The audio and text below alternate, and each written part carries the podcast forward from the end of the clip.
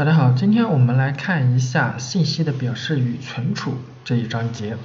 首先，我们要了解一下数据与信息。好，我们来看一下数据的一个定义。数据是对客观事物的符号表示，它有数值、文字、语言、图形、图像等不同形式。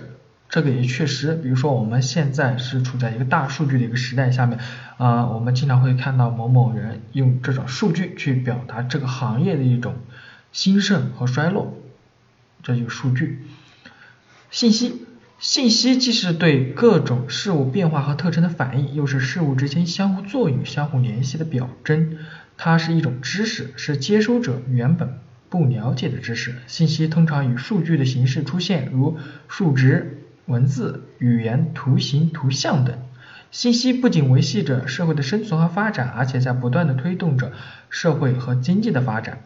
数据和信息的关系联系，数据是信息的载体，区别信息有意义啊数据没有，这个一定要理解。信息是肯定有意义的，比如说甲向我传递了一个信息，比如说告诉我明天要上学了，这个就是有有意义的。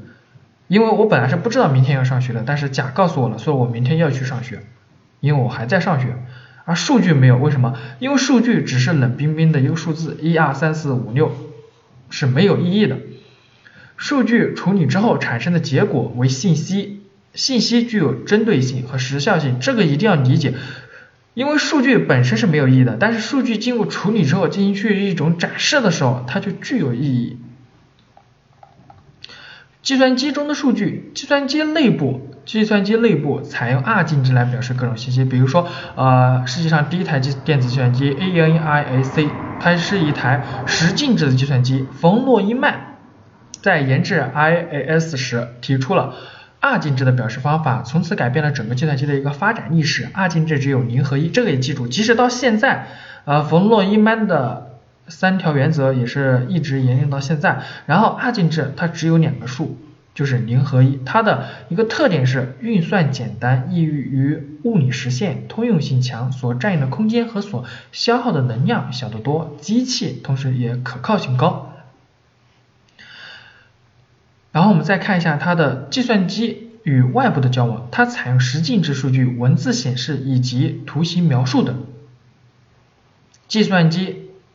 内外部转换，转换由计算机系统的硬件和软件来实现。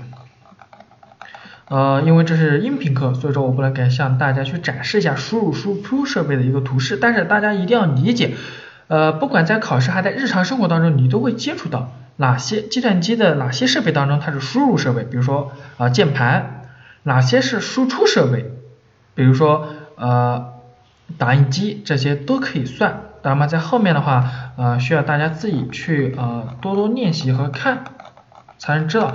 这个主要讲的是呃关于信息的一种表示和存储，这个大家一一定要理解。当然嘛，我们还有各种码，这种码的话嘛，呃，在后面的话我会跟大家讲一下，讲解一下什么意思呢？它总共有汉字输入码和这个汉字类码，然后。还有汉字字形码，当然嘛，这个是比较的一种笼统。后面的话我会跟大家进行一个详解。